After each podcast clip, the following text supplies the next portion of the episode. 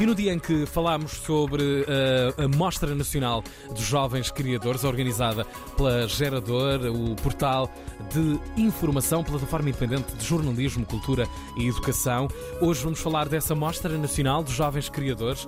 Vamos ter, inclusive, serão nossos convidados o diretor da Gerador e também a Selma Wamus, uma das convocadas a decidir na área da música quem será a próxima revelação Gerador 2022 no Departamento Música.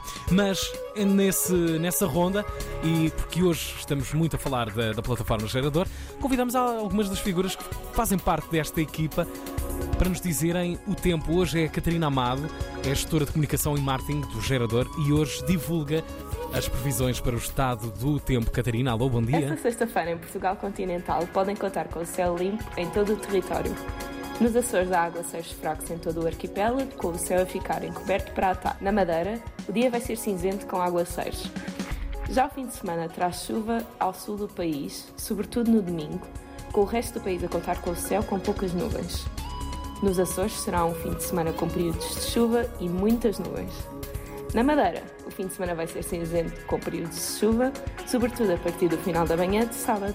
Obrigado, Catarina. Catarina Amado, da Gerador. Daqui a pouco vamos essa voltinha